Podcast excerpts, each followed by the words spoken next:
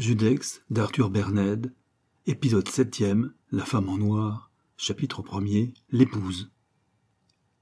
Le château de la Ferté, qui s'élève à la lisière de la forêt de Dreux, au fond d'une longue avenue bordée de chênes de haute futée, avait été construit vers le milieu du XVIIIe siècle par un de ces riches financiers qui, après avoir mené une existence des plus fastueuses, éprouvaient, au déclin de leurs jours, le besoin de se retirer dans leurs terres parfois pour s'y préparer plus tranquillement au salut de leur âme, mais le plus souvent pour y réparer les ruines de leur santé compromises par des excès de toutes sortes. En pleine campagne, à douze kilomètres de la ville, complètement isolé, il était devenu, sous la Révolution, la propriété d'un certain citoyen Poussard, fournisseur aux armées. Sous la monarchie de Juillet, il avait passé entre les mains du comte de Mériel, qui en avait fait un rendez-vous de chasse. Puis, bientôt abandonné, il était tombé dans un état de ruine et de délabrement vraiment lamentable, jusqu'au jour, c'est-à-dire quinze ans environ, avant que ne commence ce récit, où une femme en deuil, à l'allure de grande dame, et dont le visage demeurait extrêmement jeune, contrasté avec une magnifique chevelure blanche comme la neige, l'avait acquis de son dernier propriétaire, M. Forroy, fabricant de produits chimiques, qui avait reculé devant les frais qu'entraînerait la restauration et l'entretien d'un pareil domaine.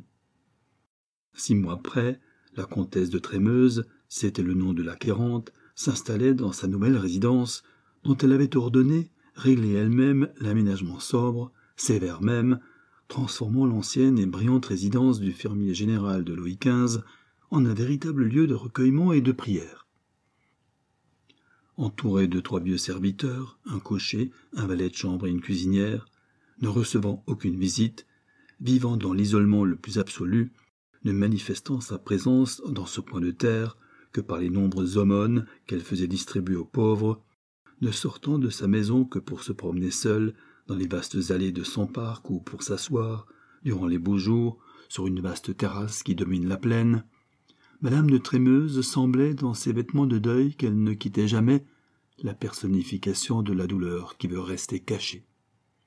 Dans le pays, on l'appela bientôt la femme en noir. Comme on ne savait rien d'elle, quelques commères de village s'efforcèrent d'interroger ses serviteurs. Mais ceux-ci s'étaient toujours enfermés dans un mutisme qui n'avait fait qu'exacerber les curiosités. Puis les années avaient passé. Les commères s'étaient lassés de voir leurs questions rester sans réponse, et autour de l'étrange châtelaine de la Ferté, un silence respectueux s'était établi, et nul ne s'était plus inquiété de cette femme si douloureuse et si belle.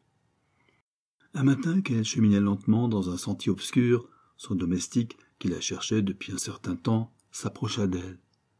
Après s'être excusé avec beaucoup de déférence de la déranger dans ses méditations, il lui remit un télégramme qu'elle s'empressa de décacheter. La dépêche ne contenait que ces mots Serai auprès de vous onze heures. Tendresse de votre fils, Jacques.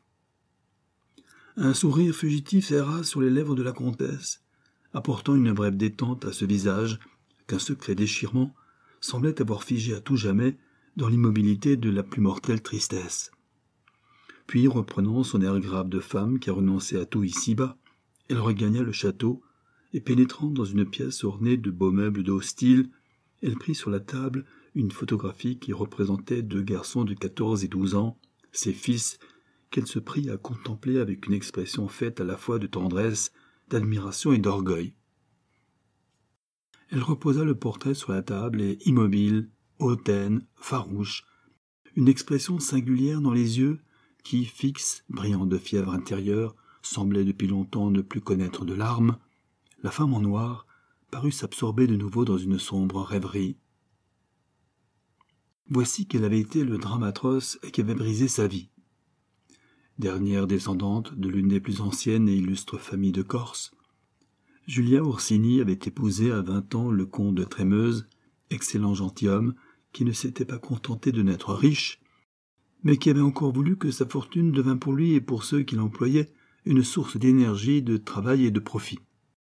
Détenteur d'importantes concessions minières en Amérique et au Transvaal, ses nombreuses occupations ne l'avaient nullement empêché de se montrer envers Julia qu'il adorait un mari incomparable. Deux fils, Jacques et Roger, étaient venus à deux ans d'intervalle compléter ce bonheur. Et plusieurs années s'étaient écoulées, sans que le moindre nuage trouble l'harmonie idéale de cette famille qui semblait avoir mis en commun les plus précieux trésors d'affection, de joie et de tendresse. Or, un soir, que le comte de Trémeuse donnait un grand dîner, il y eut parmi les invités le banquier Favreau, qui avait trouvé le moyen de se faufiler dans une maison où il espérait rencontrer l'occasion de drainer d'importants capitaux. Venu pour extorquer de l'argent à de Trémeuse, le gredin sortit de chez son hôte avec d'autres intentions, il avait résolu de lui voler sa femme. Subjugué par la beauté pure et classique de la comtesse, le misérable se mit en devoir de commencer aussitôt ce qu'il appelait dans son cynisme de goujat sa campagne amoureuse et financière. Mais dès sa première entrevue avec madame de Trémeuse, il peut se rendre compte combien son calcul était faux. À peine eut-il risqué une déclaration si banale que grossière que Julia, lui désignant la porte de son salon, lui imposait Sortez, monsieur. Et si jamais vous osez reparaître en ma présence, c'est monsieur le comte de Trémeuse qui se chargera de vous jeter lui-même dehors. Favreau, qui savait le gentilhomme de première force à l'épée et au pistolet, se garda bien d'insister. Mais à partir de ce jour, la famille de Trémeuse compta en lui un ennemi féroce, implacable.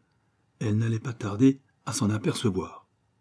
En effet, quelque temps après, une malchance obstinée s'abattait sur le gentilhomme. Plusieurs affaires qu'il avait en préparation lui échappèrent sans qu'il parvint à découvrir qui le desservait ainsi. Trois gros marchés, base de ses opérations, ne lui furent pas renouvelés. Lui, dont le crédit avait paru jusqu'alors illimité, vit peu à peu la circulation de son papier se faire de plus en plus difficile. Un jour, ce fut la nouvelle que les ouvriers d'une de ses plus importantes exploitations avaient brusquement cessé le travail.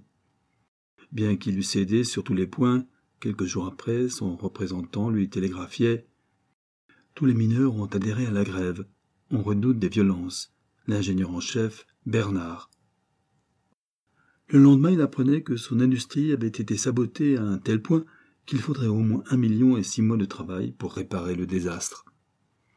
Obligé de faire face à des échéances pour lesquelles il n'était pas en mesure de payer, il chercha des capitaux.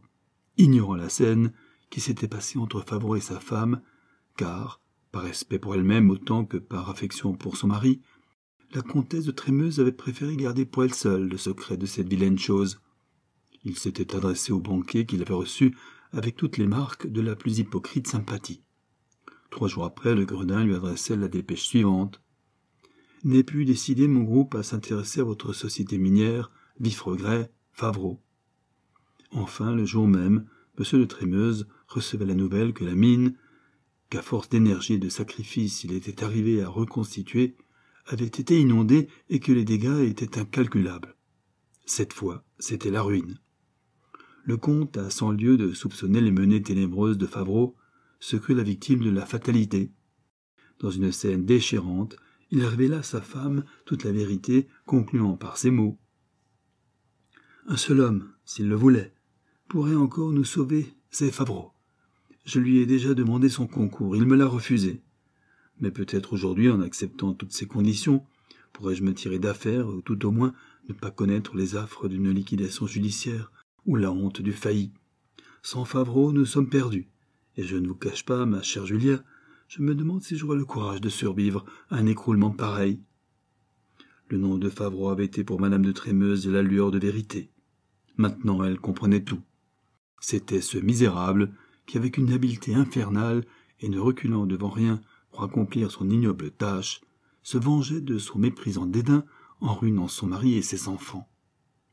Cachant soigneusement à l'époux adoré les sentiments qui s'agitent en elle, elle répondit avec un accent d'incomparable tendresse en même temps que de calme sublime. Mon ami, vous avez bien fait de me dire la vérité. Maintenant que je connais la situation, je puis vous être d'une aide beaucoup plus efficace. Que comptez-vous faire? interrogea de Trémeuse, tout vibrant d'admiration et d'amour pour cette noble femme qui acceptait sans la moindre défaillance le coup terrible qui la frappait. Avec une dignité magnifique, madame de Trémeuse déclarait Vous avez eu assez de confiance en moi pour ne rien me cacher de la catastrophe qui nous menace. Je vous en sais un gré infini. Maintenant laissez-moi faire, et peut-être serai-je assez heureuse pour vous sauver. Puis-je vous demander ce que vous comptez faire? Alors, Sans la moindre hésitation, avec une flamme d'héroïsme dans le regard, la comtesse répliqua C'est moi qui verrai le banquier Favreau.